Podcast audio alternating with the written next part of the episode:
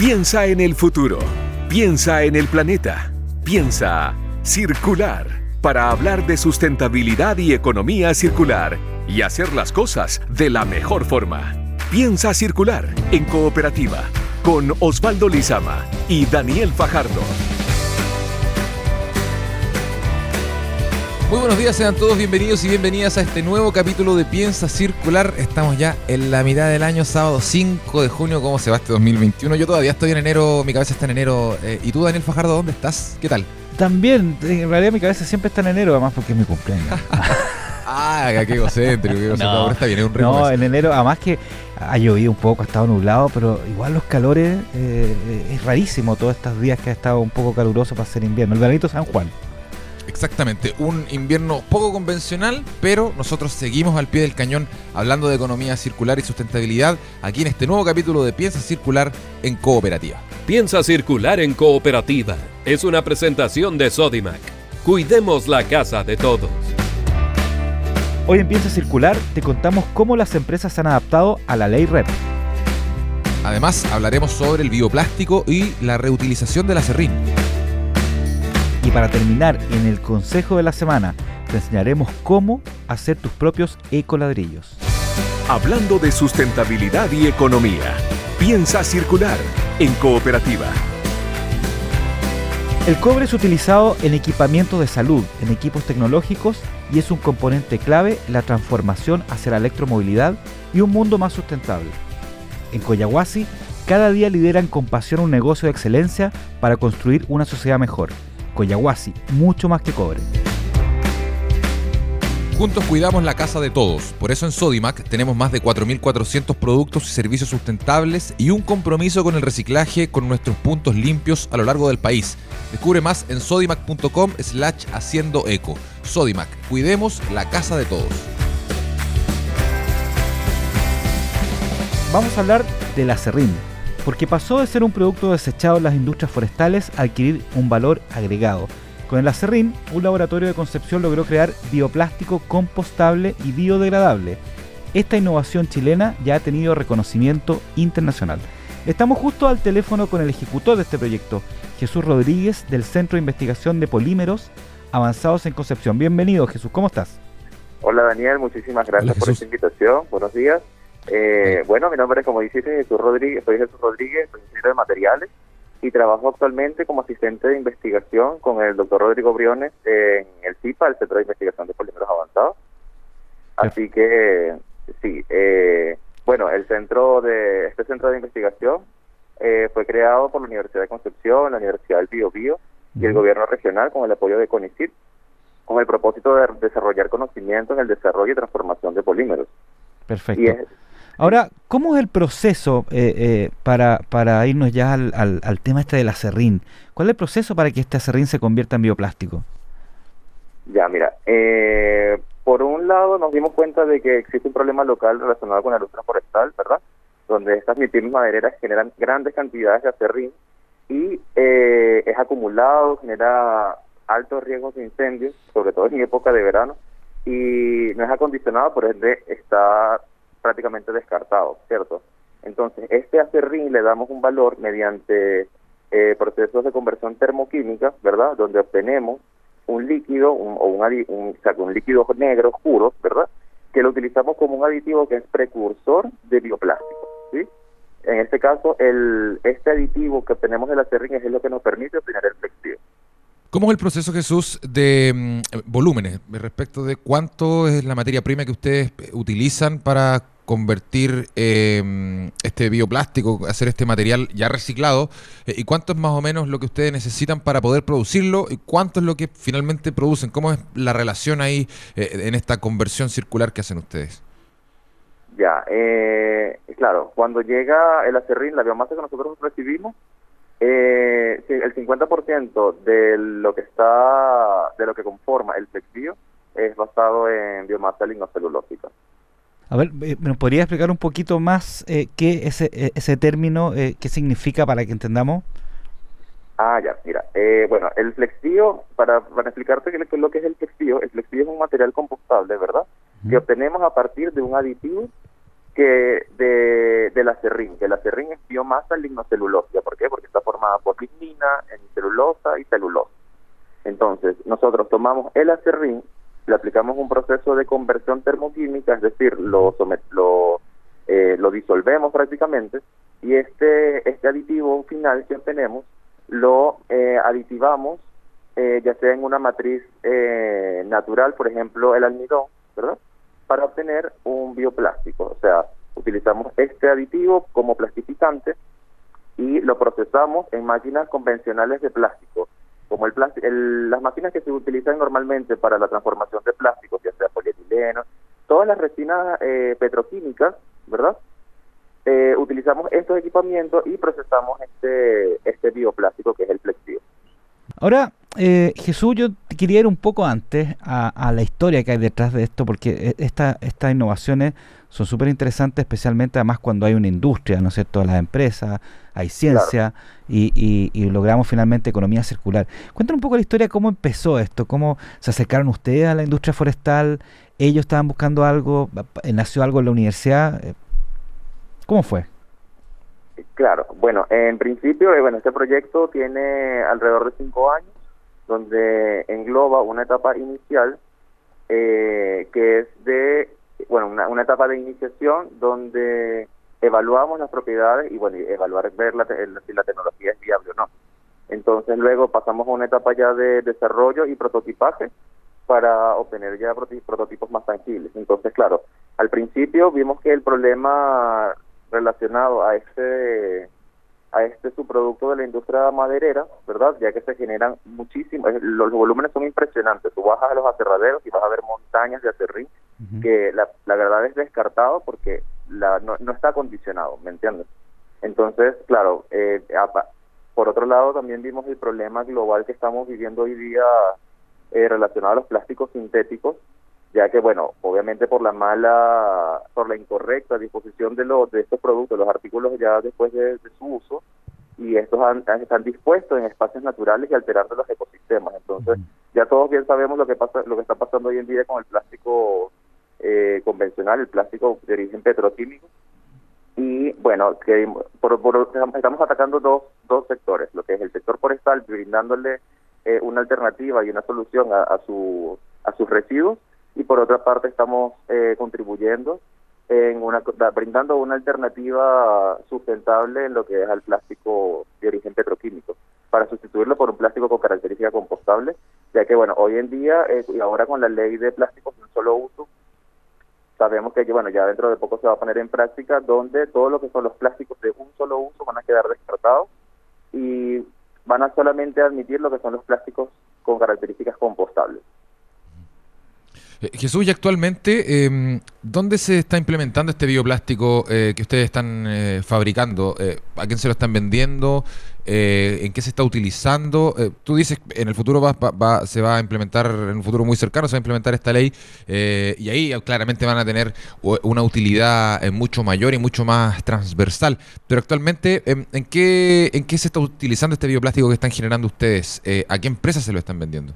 O, eh, eh, otorgando en realidad? Mira, nosotros, eh, como yo te comentaba, somos un centro de investigación, nosotros desarrollamos tecnología y este, la misión es transferirse a las empresas interesadas. actualmente hay varias empresas que están interesadas y nada, estamos en, en, en, época de licenciamiento y también llegando a acuerdos tecnológicos, bueno, obviamente partiendo desde, desde los intereses de, de ambas partes, pero eh, en principio, nosotros no fabricamos para como venta porque no es nuestro rubro. Nosotros este, investigamos y desarrollamos, más no vendemos, ¿me entiendes?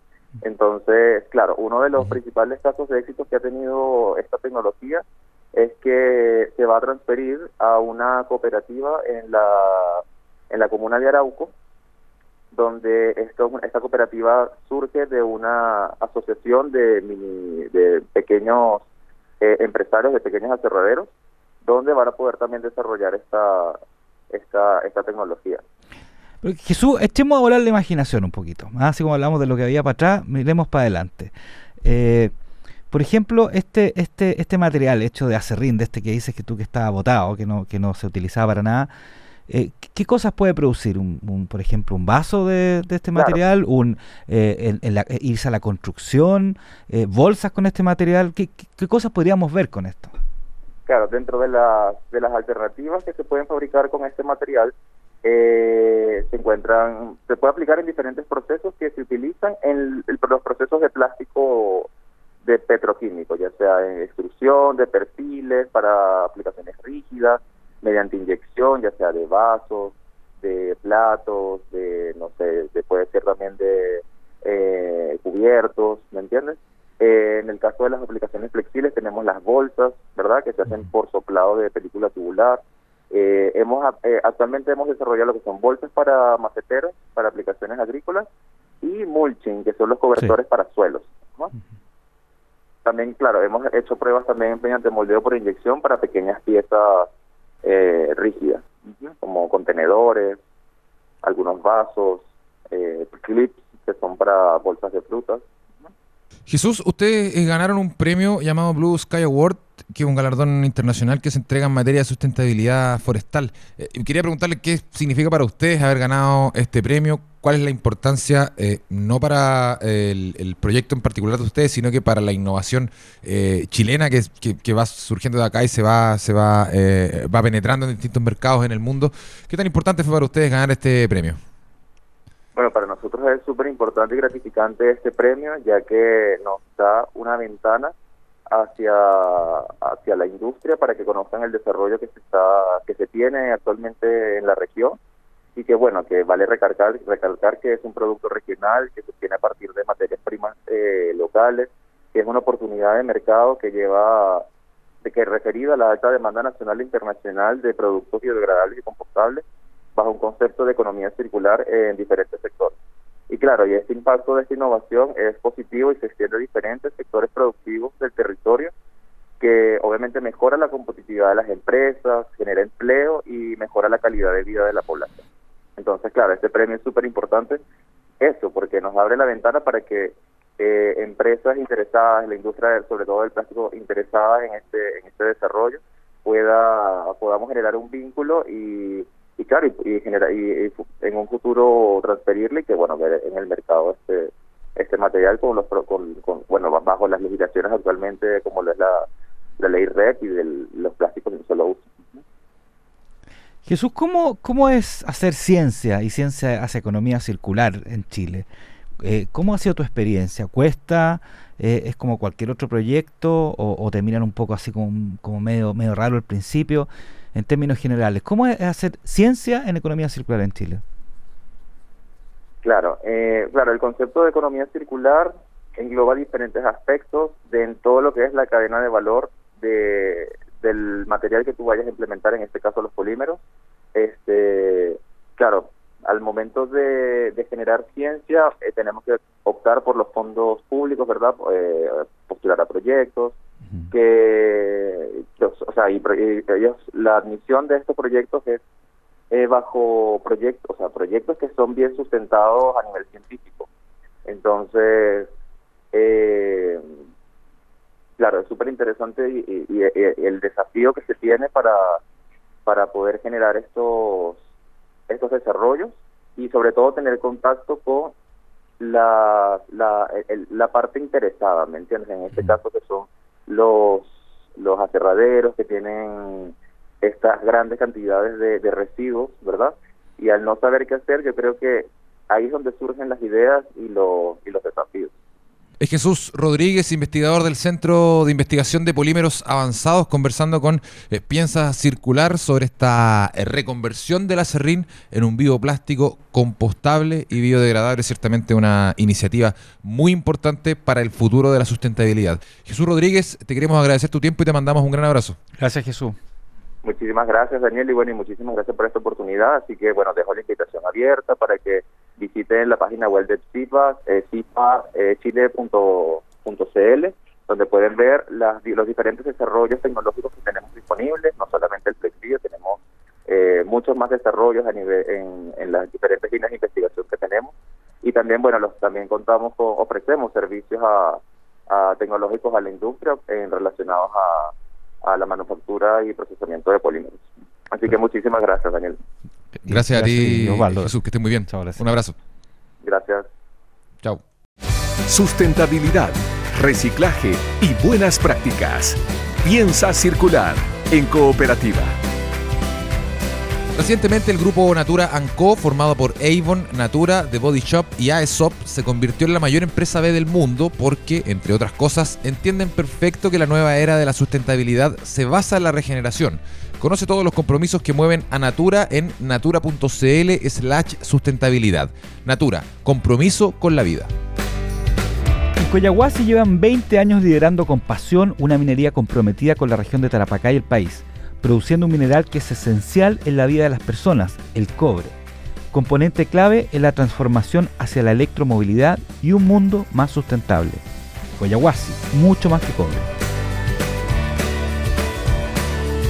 Y ahora, Daniel, vamos a revisar un tema del que hemos hablado en estos últimos dos años. Aquí empieza a circular en cooperativa y tiene que ver con la ley REP, la ley de responsabilidad extendida al productor. Eh, hay un nuevo hito porque se establecieron eh, metas asociadas a la gestión de residuos y el reciclaje de los productos. Eh, ¿Cómo se han adaptado las empresas para ir cumpliendo con esta normativa que se está implementando de manera paulatina? Los detalles los conocemos en la siguiente nota del periodista Mariano Reyes. La ley de responsabilidad extendida del productor fue promulgada en 2016 y ha formado un cimiento respecto a la gestión de residuos en las grandes industrias. Con esta ley se definieron una serie de siete productos prioritarios debido a su consumo masivo, a su tamaño, a su toxicidad y factibilidad de valoración. La normativa establece distintas etapas del proceso de fabricación, envasado y embalaje, como se ha adaptado, por ejemplo, frutos de Lonquén a la ley REP, empresa dedicada a comercializar hongos exóticos con un proceso sustentable. Escuchamos a Gabriel Muñoz, gerente general de esta empresa. Hemos hecho diferentes cambios, en particular el cambio más drástico es cambiar los envases en los cuales entregamos nuestros productos. En principio comenzamos con los envases de Plumaví y con la incorporación de la ley REP buscamos envases que fueran reciclables. Creo que hoy en día, en particular esta ley va a acompañar el cambio de conciencia que actualmente ya tiene la población por el uso adecuado de los recursos y también por el cuidado del medio ambiente en términos productivos no, no ha cambiado tanto la forma de hacer las cosas, la verdad. ¿Por qué? Porque desde el primer día nosotros pensamos en la, en la elaboración o formas de producción amigables con el medio ambiente. Los insumos que utilizamos para nuestra operación provienen de los residuos de la agroindustria, que es con lo que nosotros creamos nuestros sustratos. Los insumos utilizados para las operaciones de frutos de Lonquén provienen de la agroindustria, por lo que el proceso de fabricación no ha tenido mayores cambios por la implementación de esta ley. Lo que sí, en el envasado se encuentran trabajando para cumplir con todas las regulaciones de la normativa y así es como las industrias deben ir modificando sus procesos en pos del medio ambiente. Datos para hacer de este mundo algo más circular. Consejo Circular. Hemos tenido un programa lleno de temas distintos y ahora vamos a hablar de otra cosa y tiene que ver con el Consejo Circular de esta semana, con algo, Daniel, que me parece son una de las formas de reciclar más sencillas y eh, con mayores utilidades. Tienen muchas, muchas utilidades lo que vamos a hablar hoy, ¿no? Así es, los ecoladrillos. Por eso que voy a tratar de dividir este consejo en dos. Uno, cómo se hace un ecoladrillo y después qué hacer con los ecoladrillos. ¿ya? Me gusta, eh. vamos. Eh, un ecoladrillo básicamente, como lo conocemos, es una botella plástica, ¿cierto? Rellena con basura. Eso es, ¿ya? Ahora, ¿cómo se hace esta, cómo se hace esta botella? Porque, bueno, la botella plástica uno también la puede llevar a los puntos de reciclaje, la puede reciclar pero también puede guardarla en la casa y empezar a echar toda esa basura que a lo mejor no es compostable, que no es orgánica, y eh, que, por ejemplo, envoltorios de papa frita, eh, incluso eh, en mi casa nosotros a veces algunos envases de, yogur que no son reciclables, los cortamos con tijera y los vamos poniendo adentro, en tirita. O sea, todo, todo, todo lo que tú te imagines como basura puedes ir guardando en esa botella. ¿ya?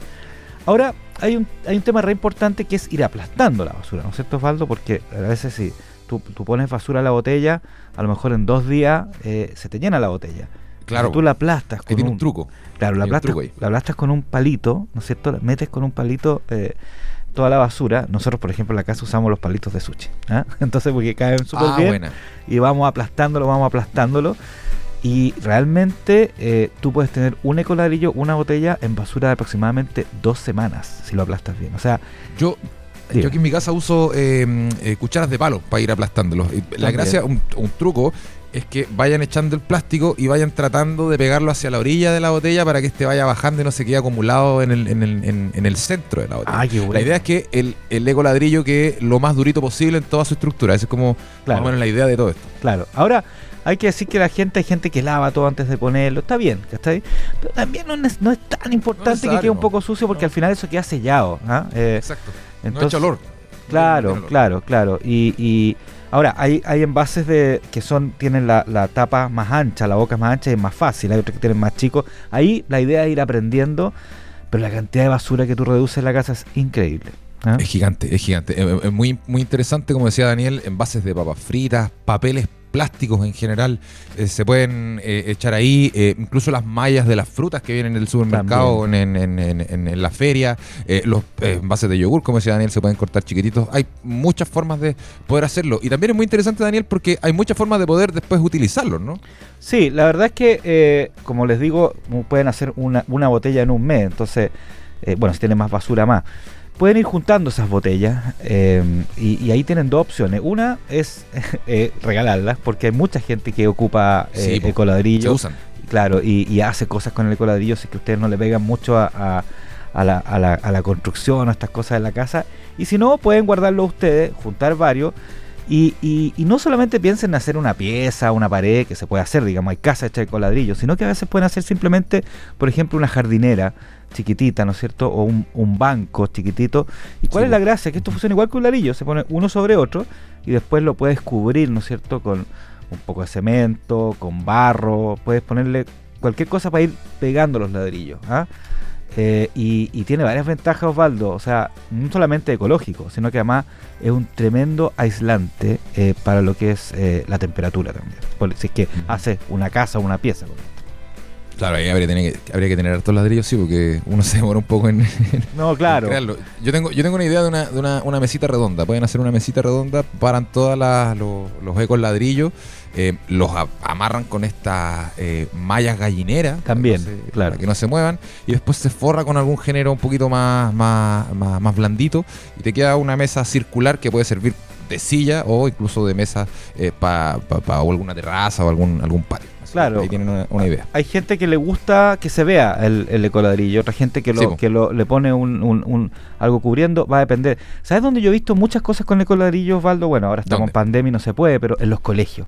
Entonces, es una, es una buena actividad para los colegios. Todos los niños en sus casas haciendo la familia ecoladrillo, los juntan en el colegio y, de- y en los colegios se ven juegos con ecoladrillo, se ven un montón de actividades, pero obviamente cuando pase la pandemia, porque por el momento no se puede ir a los colegios y a los liceos. O, o por lo Exactamente. men- Por lo- o por lo menos estamos en esa discusión todavía.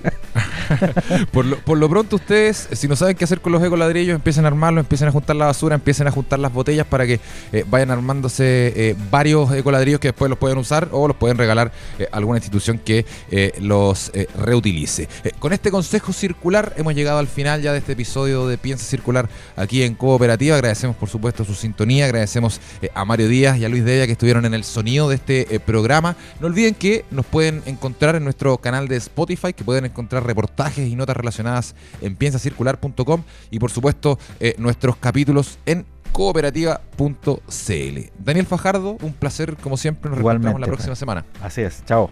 Un gran abrazo, que estés bien. Chao. Fueron los temas de sustentabilidad y economía circular que hacen girar el planeta. Piensa circular. Fue una presentación de Sodimac. Cuidemos la casa de todos.